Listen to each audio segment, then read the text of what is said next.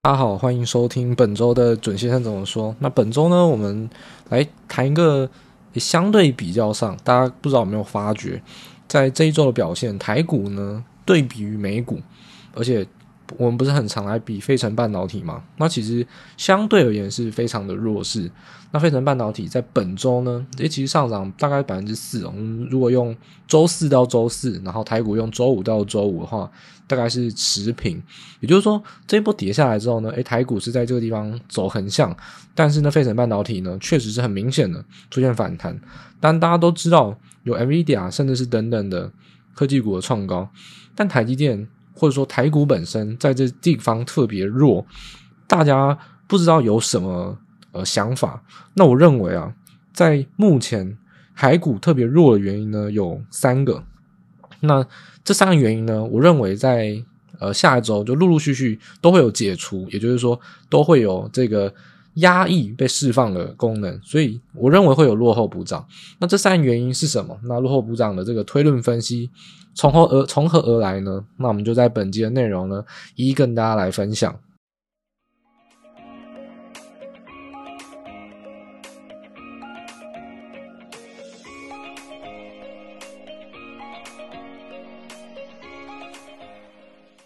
好，首先呢，我们就开宗明义的去来想，就是说，目前啊，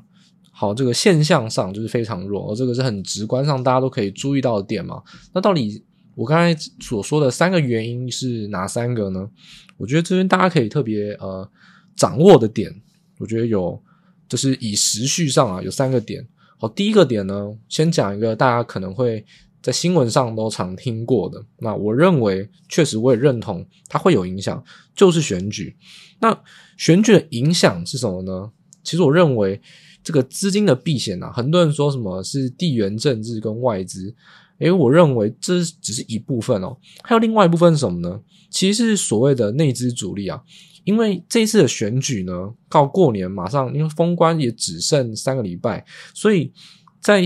应该说两个多礼拜哦，所以在现在这个情况下，而，丙种资金是只出不进哦。然后再像那只主力啊，但他也不是都是用丙种啊，那个丙种只是一小部分，但是丙种是一个象征哦，只出不进就代表那只主力基本上是要休息，也就是说在现在啊。他们要去刻意拉抬大量的类股，用大笔的资金的这个动向上呢，是非常冷静的。他们也在等这个选举的结果啊，因为是这次的选举结果确实是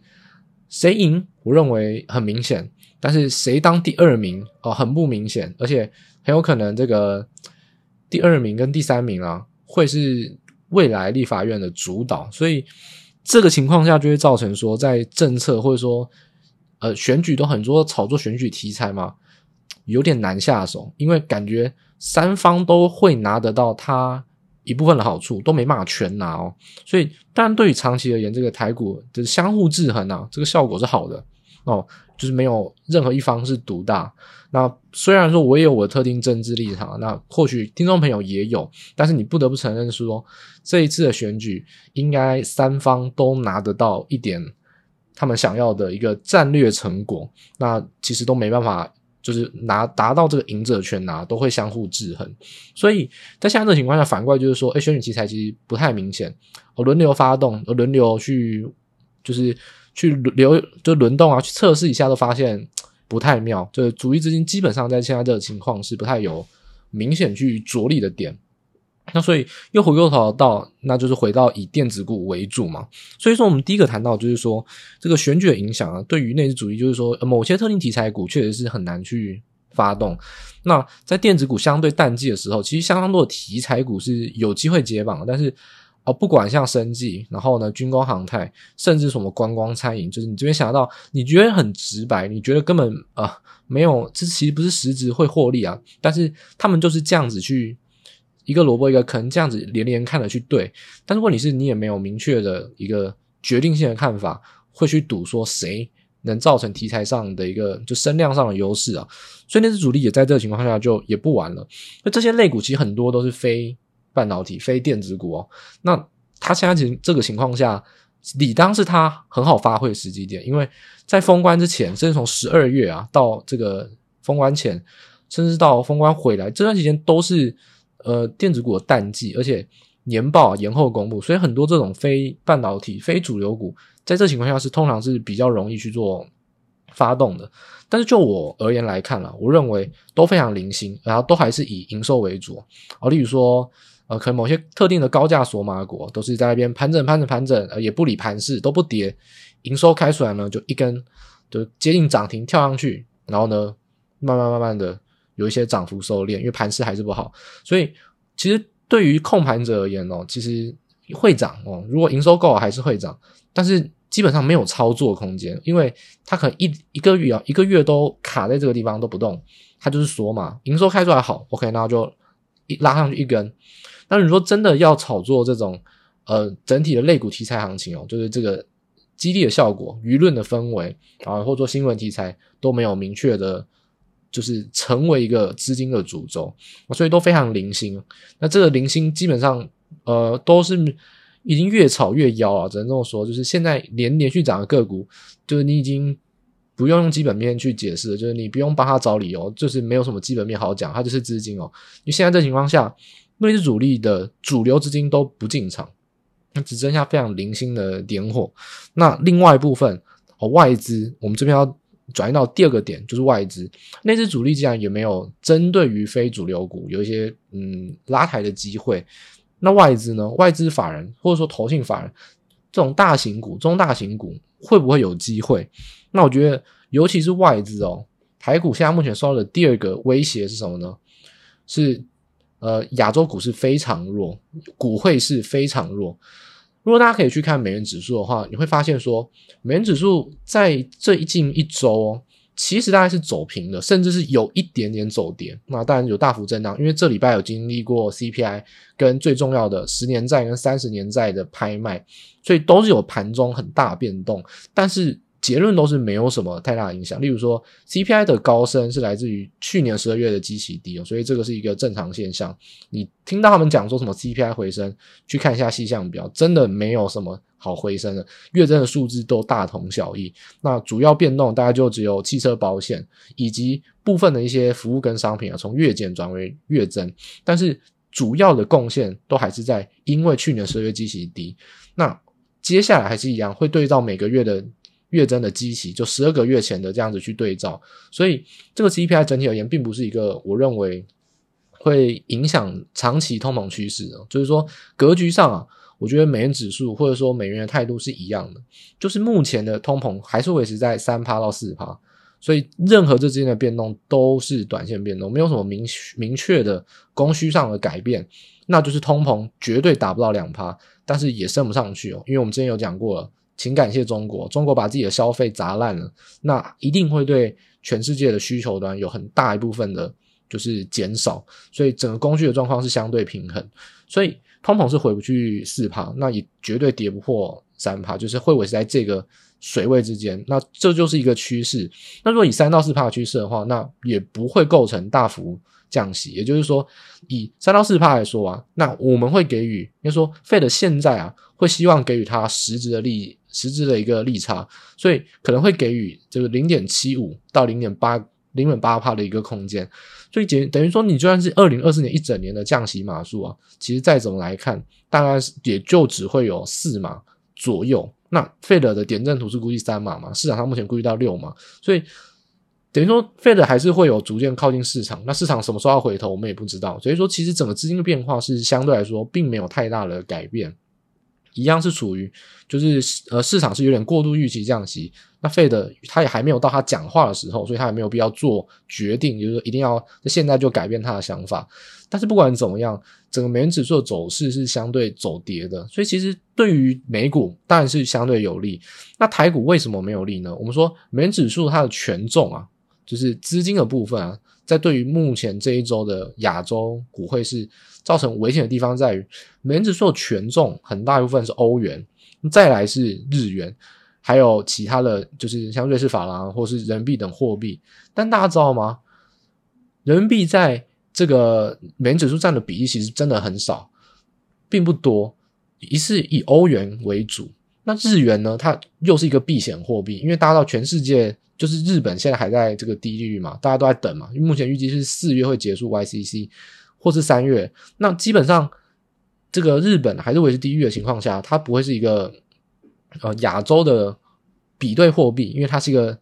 它是一个例外啊，等于说你是要把撇除日本这个以外的货币做比对，所以说你如果去看包含新台币、包含韩环、包含人民币，其实这一周相对而言，如果比一周前啊，都是有呈现小幅走升。或者是持平，也就是相对于美元指数确实是比较弱。那如果你以股汇市包含股市而言去涵盖在内的话，呃，这个韩国这个综合指数啊，其实五天下来呢是连五黑 K 哦，每天跌，每天都黑 K，不管你开高走低还是开低走低，就是跌跌跌跌跌，而且五日线呢是碰都没有碰到。那对应到这个也一模一样，你不管去看。中国股市，你拿什么当指标啊？拿沪深三百啊，拿恒生指数等等，就是一样，碰到五日线就跌，碰不到五日线也是跌，每天就是留上影线。那跟台股的状况就很类似，但台股其实已经相对没这么惨了，因为台股至少五日线呢都还曾经站上，或者说曾经有突破，那都还有一些些的一个反弹的一个气势啊。那但是比较到韩国股市跟中国股市都非常弱，所以我们这边第二点。要去分析，就是说，在台湾目前哦，为什么会特别的弱？就是撇除掉第一个我们选举因素跟内资资金的一个熄火以外，就那应该说内资主力哦，我们这边不是指什么投信自营商，就是单纯你这种会去炒作类股这种大资金的大户是熄火以外，第二因素就是亚洲的股会是非常弱。那基本上我们之前就有提过，台湾跟韩国是一个是。就是在外资或者说投行的真法人哦，真外资法人眼中，它就是一对哦，这两个基本上是绑定在一起的。但呃，个股基本面会造成他们指数不一定是完全联动，但是趋势上或者说盘中的变动上是会有影响。也就是说，如果今天啦，呃，像韩国好了，如果今天韩国哦，OK，记忆体哦非常弱，那它可能开低，开的比较低。那台湾呢，当然不是以机体为主，台湾是以的逻辑制程为主，逻辑 IC 为主，然后还有其他的。那像韩国，它可能有一些产业，例如说像造船、钢铁、娱乐，这些是台湾没有的，所以当然本质上基本面的不同，会造成我们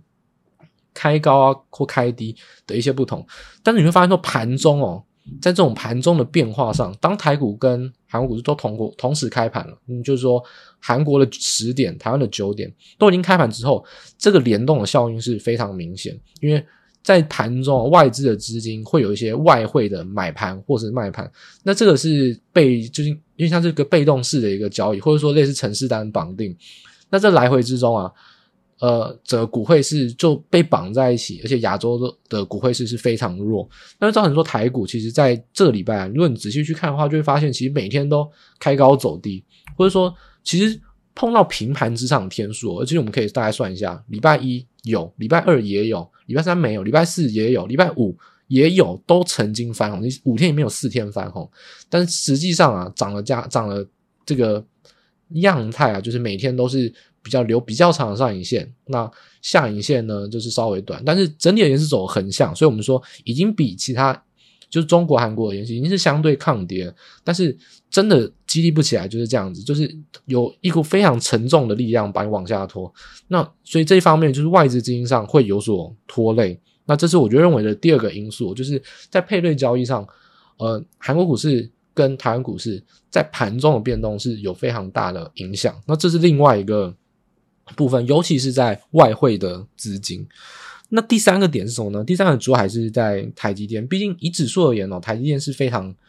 就是占比非常高，那三成左右一个权重。那台积电法说会是下周要公布嘛？那本周当然针对台积电而言哦，就控盘会控得更稳哦，因为在法说会前你要大涨，基本上是很难，那也就会被控制在这个地方，所以这就是一个算是时序上的一个差距哦。因为台积电是科技股之中，如果我们以美股啊，台积电在美股有 ADR 嘛。如果以美股之中的这个科技股啊，其实台积电是算很早公布财报的，因为像苹果啊，或者是 Google 等等，目前大家都是会在一月底跟二月一号，大概在一月底啊，以后最后一周会去做公布。那台股应该说台积电就在下周就会公布，就是法说嘛，然后再加上季度的一个营运发表会，所以台积算是比较早，就跟后面科技股是比较脱节啊，所以在这种法说会前，那很难会去做大幅的变动。那相关我们举例来说，像投行报告，也很少会在现在就立刻的去做大幅的更改，因为毕竟法说会马上就要出来了，法说一出来，你一定会有更新报告，那你现在就没有必要再浪费时间去做一个报告。你现在在做一个报告，一定也不会太大变动，你只能去。提示说会关注哪些地方，但是不可能在目标价或者是毛利率等等去大做文章，所以呃台电的这个波动范围会被锁得很死。其实跟时序上，台电法出会刚刚好也跟后续的科技股来比，我们是先遇到了，所以台电作为控盘指数的关键，它其实在现在也是走得很平，所以台电已经很相对抗跌了。那这也是对应到说。它对于法说会上，其实我认为是可以很看好的一个原因啊。那这部分呢，就是总结而言啦，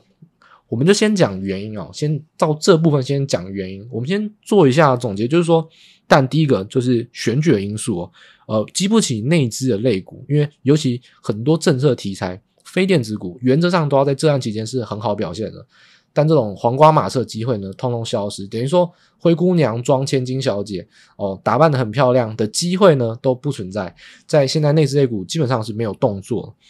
尤其是针对非电子股，而且甚至是应该说指数跌哦，其实对非电子股来说是机会哦，但其实也都不太有那个动能，所以整个来说你会觉得整体都蛮弱的，没有什么类股表现的机会。那第二个呢，就是提到外资的部分，就是中国跟韩国。那包含台湾这一对配对组合在股汇市都蛮弱的，这是一个外资资金的被动式卖盘所造成的。那第三个就是台积电法说会比起其他科技，美国科技股是比较早，所以我们先被控盘控住了。那这三个原因哦，确实我认为啊，总结而言，大致上就是这三个原因。但是我们在一开始有提到，我认为有补涨的机会嘛？那为什么呢？或者原因是为什么呢？那我们其实可以一一来，就是就问题解决问题哦。我们提出了三个这个原因嘛，那这三个原因到下周有没有缓解或消除的可能呢？那我们可以先从第一个，就我们按照刚才顺序来，我们先讲选举。那选举就不用讲了。我们录影的当下一月十二号礼拜五哦，晚上呢，而且我这个我们是在礼拜六才去上上架这个 podcast，所以基本上呢，你听到我的 podcast 的时候。连选举结果你都知道了，好不好？所以，呃，所以我不知道我这样能不能，这应该不用。所以我如果把我估票结果讲出来，应该也不算违反那个选罢法吧？不过我讲的时候已经公开了，好像也没什么预测意义了。好，所以这就算了啊。当然，我们自己都会有去做估票啊。那当然，所以我们在先前的分析就已经有讲到说，有点有点透透露出我暗示的一些结果。那是跟目前的那个民调跟市场舆论是。我想是不太一样，有一些小差距哦，所以大家或许可以去观，可以你去，如果你要去细听一下，你可以去听一下我刚才讲的那些内容，你去会有一些暗示出我的股票的一些想法。那但我觉得就没有必要直接讲，因为毕竟你听到 podcast 的时候都已经选举结果都公布了嘛。哦，所以我们先暂且这个选举结果，大家就是各自去看了。那。身为一个国民嘛，就去投票嘛。但我我你听到这个 podcast 的时候，已经投完票了，所以我是说接受这个民主的结果，那参与这个民主就是这样子。那我们回过头到就是投资的影响，就是说选举的行情，并选举已经在礼拜六就要发生。那在之后不管怎么样，那结论已经定掉了，而且甚至是有一些外资的舆论哦，就是跌就要找新了。我们说这是很讨厌的地方，就是当就跌跌跌，诶，台股没有涨的时候呢，开始找。找理由，找跌的理由，怎么找呢？有人就说啊，有一个分析师啊，然后呢，他非常看好台积电，说什么哦，我原本想要把我的持股呢是百分之四，啊，因为加拿大的嘛，然后说我只敢买百分之二，因为地缘政治的关系。那其实就是跟这个国外啊，对于台湾的地缘政治的因素，就是会是有一些影响。那我只能说局外人看不懂，那大家心知肚明，就是说。以现在这个氛围，跟台积电往外布局的影响，还有中国目前的态度，其实你也知道，今年中国对于台湾的多嘴啊，已经少很多了。那所以其实选举上，我觉得第一个是风险不用太过担心。但是既然他们担心的话，那选后一定会有回补的买盘，就是说只要大势，我们说他们避险是什么？避险就是怕出大事哦。那只要没有出大事，我认为不会啊。那就是一个选举又又这样子度过了，好，又一届过去了。那回补买盘就会产生。那另外一个部分是，就选举的因素上来说，除了外资以外，那内资的这个部分哦，反正谁当选了，甚至哦，我们可以说甚至来讲，我们刚有提到，我认为选举结果是对三方都有它。他都有遮羞布啦，没有人没有人会输的一屁股啊，然后也没有人会全拿。我当然我说这是以战略上短期的战略结果来讲，大家都有遮羞布，所以其实任何一个政策类股哦，坦白说下礼拜哦都有可能被炒作，就是反过来，这是一个刚好镜像相反的过程，所以我认为这也是在内资哦。我们说，在财报季公布前，哦，三我们是台股是二三月公布财报嘛，多数中小型股都是这样子。到封关前，如果电子股集中在以台积电为主哦，因为下周是法说会嘛，那其实很多中小型类股可能就会往非电子去做移动，因为选举完了，三个都有炒作行情，那他想要怎么炒就怎么炒。所以下礼拜我觉得，反正大家是可以很关心呃非电子股，呃应该说中小型股，你可以关心到非电子股。怎么炒？反正你有炒，资金有进来，那你要做短都是可以啊。我只是说下礼拜是人人有机会哦，因为三个题材都没有都没有被完全打到打到死，打到几率零的这种现象，大家都有操作空间啊。就是说说鬼话，大家都会说。那在市场上鬼话，你说个两天三天，那其实股价也就可以有炒作空间。所以下礼拜其实对于内资来说就。发挥空间很大，然后怎么讲都可以，有故事怎么编都可以，剧本有非常多。那另外一个层面就是说，这个除了内资，就选举必定会过，而且会结束，也会就结果就是明确啊，不能说什么明朗化，结果就出来，出来就是出来了。所以这个因素当然是实际上是会消除的。那第二个就是关心到这个中国、韩国一个股汇市，那到底会呃跌到什么时候？其实以目前来讲哦。更关心韩国股市的一个原因，是因为韩国股市在目前啊是受到这个季体的影响。因为大家知道吗？从目前这个从美光啊，包含到南亚科陆续公布的财报，然后还有三星，三星其实他们呃，这是公司的一个惯性是，他们会公布一个预估，呃，不能叫预估，呃，初期获利啊，就像呃，该怎么举号呢？应该说。十二月已经结束了，所以其实你真的获利，原则上你应该都要算得出来。但是呢，有些会计的项目，毕竟他们都大公司嘛，账很多，可能要再细调。所以呢，以三星而言，就韩国大数的大公司而言，都会先公布一个预获利，那就是一个就是一个基本上是明确的结果。但是实际上会什么时候呢？会在月底哦，然后会公布一个。就是三星，它会公布一个财报，就等于说办法说会，所以它公布这个预获利，其实已经还是一样，就让市场上非常失望。因为三星基本上没有受到就是 HBN，就是伺服器这个高频宽记忆体太多的帮助。我们说 HBN 的强者是海力士，连美光都是我认为都吃不太上边，那三星更是算是三家之中。呃，最落后的那三星，但目前它是要展望是整个上半年，因为整个上半年是消费型电子会复苏，手机已经连跌两年了，PC 也是，但今年这两个都会是种年成长，所以三星目前都还是以，如果你去看它公布的获利数字，都会是比较失望的行情，因为每天都在讲记忆体涨，每天都在讲记忆体涨，但是记忆体的涨势是比较。慢，而且也比较有延续力的。等于说，其实第四季都还是刚止跌开始涨。那当然，你看财报数字都不会好看。所以，其实以三星而言，目前就是以三星跟海力士这两家公布预货预数字，都会让市场上会有一些担心，原因就在这。那所以，韩国股市或韩国股汇市在这地方确实会有拖累。那当然，中国股市也是，中国股市其实算是一个止跌，但是根本没有一个利多的积极效果。等于说，其实。在社融啊，或社会融资，甚至新增信贷，很多的总经数据都可以看得到，都是没有办法助力于中国出现明显的转变。也就是说，其实，在消费氛围很压抑的情况下，都还是会呈现比较弱势。所以，就第二个因素而言哦，其实就算到下周，我也认为确实还是不会有这么大明显的一个改变。所以，就是说，当每一天的日盘啊，可能。留上影线的次数还是会相对多，因为我们说了，在亚洲股汇市这个部分，如果外汇跟外国股市应该说亚洲股市跟台股之间的联动，多半会是以盘中的节奏，例如说，诶，他们盘中比较弱，又出现一些往下跌，甚至跌破当天的低点，那台股即使开高，也会在瞬间出现一些回撤的一些程式单的卖单，所以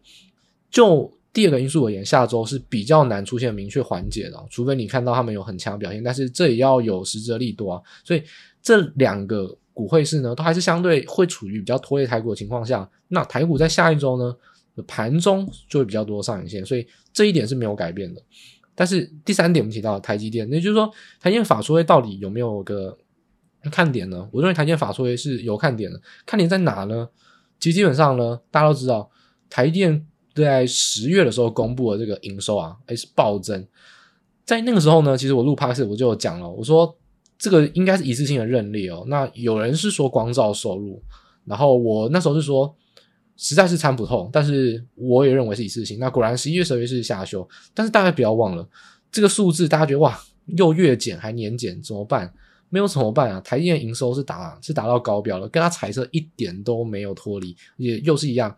台电就是真的很准啊，每他只要公布每次财测哦，有都有个低标跟高标嘛，每次公布的结果基本上就会刚刚好达到高标，就是他不会给你在正中间。我们说，如果台积电的数字是在财测的中间，那代表今年的台电是比他想象中还烂的。台电都会惯性的比较保守的去低估猜测，他都会留点空间，是当。正常发挥之下，它会刚好能达达到彩色的高标，所以第四季而言，其实也是刚刚好达到彩色高标，其实是一个正常的表现，并没有特别弱。那展望台积电为什是有什么什么样的利多呢？我觉得第一个，大家可能会片面上或是字词上会很关心说，啊，什么 N 三 E 啊，Covers 的产能，我觉得那些东西完全没有激励的效果。为什么呢？因为产能的。开的速度就是很明确的。如果你用这个三纳米的，就是 wafer per month 来看，明年大概就是再多三十万每个月。那基本上这个东西就是不会改变。你说变快变慢，一季之内能有差多少？它是以一年为单位这样子去建厂。那甚至包含先进封装也是，这些产能它讲怎么样就是怎么样，不会有再更快。如果能更快的话，台积电不难道不想吗？所以这些东西我觉得都是很片面，就是说。因为这些东西是在热热头上，就是说它是跟 AI，然后每次 NVIDIA 都说哇，这个产能的关系很缺，所以大家都很想关心这个。但问题是，这个东西没有改变的一个空间，就是它产能就是长那样，它就是它它已经很努力的在新增了。那你还想要怎么样？如果能快一点的话，那谁不想要，对不对？跟哆啦 A 梦用道具可以让它加速的话，谁不想要？那问题就是没有办法改变，它已经是极限了。所以这些东西我倒觉得就不会是太大的重点。我觉得大家可以特别关心的是。在五纳米跟七纳米，也就是三纳米这个东西是非常好，也是一个获利的焦点，没有错。但我觉得在三纳米，大家要关心的点是，台积电三纳米的折旧啊，在明年可能会比较高一点。也就是说，在订单完全进来前，然后三纳米折旧已经先开始去列入计算前，我觉得在毛利率上可能会有一些压抑哦。但这个我觉得反而应该都是有预估到，但是不要太担心。但我我觉得明年哦，在 Q one。我认为淡季不淡的一个很大的关键，就是在消费型电子。我们说，消费消费型电子就是一波涨完哦，所以这一波复苏的周期，尤其是手机，三星的旗舰机是提前到一月，也就是说会顺着包含从中国到 iPhone 到三星，就一连串这样手机的旺季是持续的就延续了下去。那再加上就是 AIPC 的换机潮，虽然我们在上一集已经吐槽过，那大家开心就好，反正。你觉得你买到 AI PC，他也宣称卖 AI PC，反正你爽就好，因为基本上那个东西跟 AI 是没什么关系。但是，一样有卖出去就是有钱啊，有交易有消费，信心就起来。那你买到什么不重要，反正你开心就好。重点是要这个换机潮，有新机潮，有新机的搭上晶片啊，这个换机潮再搭上这个疫情之后的，就是换就是你换机的一个周期，刚好发生在二零二四，也就是说回顾到。连续两年的年减嘛，今年恢复到 PC 的年增，所以确实在目前这个方面，你会看到 PC 跟手机过去这二零二三年的上，尤其上半年哦，被打非常惨啊，没有人敢说自己做这个。你说你做这个，你股价别想好看，所以我就说股价就是这样子嘛，你有什么好的就拿出来给人家看嘛。所以为什么为什么那些科技公司都说要自己多角化发展？明明多角化发展对你不有利啊，因为你。的营营收爆发力就会下降，那为什么还想要多角化发展？因为涨什么就讲什么，涨车用，哎，我有切入车用，我要预计接入车用，涨伺服器，我准备要打入供应链。反正呢，你有说你有切入，就是让你股价好像有一个保护的作用。但事实上，这些东西一定是有些好，有些不好。那上去年确实手机跟 PC 非常不好，但是我认为今年也一样，我不会，我不会认为它有大爆发。我认为 AI PC 在今年根本看不到明显的反应，因为软体应用根本没出来。我讲一句实在话，Copilot。大家连用都没有用过啊，一堆人用都没有用过，在那边讲 AI PC 或者是笔电会有什么帮助？你先用过才知道你会不会用跟使用者体验吧。所以这些东西都还是很初期，而且就以不管哦，包含像南亚科或者是说台积电，预计我认为他们去公布到今年 PC 应该都会给出年成长，但是就是一个可能六到八趴，也就是说说算是一个回温复苏啊。所以这一点呢，就是说你可以期待在上半年，也就是说，在相对来说电子股淡季的时候，这些比较弱势的一些终端产业都给到贡献，那反而弥补了在传统淡季上淡季不淡的一个机会。尤其是台积电切入到这个 PC 这一块，其实大家不要小看笔电或者是说这个中小型电脑的晶片，这些主晶片，它虽然哦。尤其是如果你不是用到高阶的话，它虽然没有用到三纳米，它用了非常多七纳米跟五纳米。诶，大家知道吗？就或许大家都现在都不再讲七纳米，但是我如果你去翻我们，例如说前三四季，我们有讲过，台积电七纳米是被抛弃的制程，因为七纳米往前移，大家都移到用五纳米，然后三纳米现在还没有开始用，就只有苹果或者少数的单。七纳米是一个非常可惜的制程，基本上是过剩的。那如果有愿意有人，跨入到七纳米的话，其实对台电是非常补，因为那一块本来就没有满，你愿意把单丢进来的话，对台电会非常补。那这个补的这一块啊，我觉得就是台积电在第一季的一个，我觉得会是最大的亮点，就来自于说，包括像 AMD 哦，Genoa 或者是说像 Intel 已经推出嘛，Core Ultra 的晶片上啊，他们在 I/O 的部分哦，例如说像 Intel 的 I/O I/O Tile 就是用到七纳米，应该说 N 六啦，那七纳米家族的 N 六那。AMD 也是宣示了，它后续的晶片组方面也会在外接的部分会从十二纳米，就是说切入到七纳米家族，所以我觉得这个点反而是台积电最值得期待，就是说一些你觉得不是特别成长的点，例如说七纳米根本没有在管它，虽然是要先进制程，但七纳米营收是一直在衰退的，大家知道吗？但七纳米我认为在第一季反而会是有一个很好的一个展望机会，就是 PC 的新晶片组啊。都愿意规格升级，把除了主运算晶片，包含 CPU、GPU 以外的部分，例如说 I/O Tile 或者说 SoC 这些晶片组，都从十二纳米或十四纳米跨入到七纳米。这个规格升级，第一个对台电大有帮助，因为能做七纳米的厂商都大家都知道，就是三家，就是三星、Intel 跟台积电。但是因为要跟主晶片组做结合封装，所以这一块基本上。当它的 CPU 跟 GPU 去用到五纳米或者是三纳米的话，那也一样，基本上都会由台积电去代工。所以我认为，在七纳米这个部分，反而会是一个黑马，就是说在台积电的法说会上，会特别期待是这个部分。所以我觉得台积电会缴出一个，第一个是说，如果你看过去 Q 四的成绩，其实是一个合格的成绩，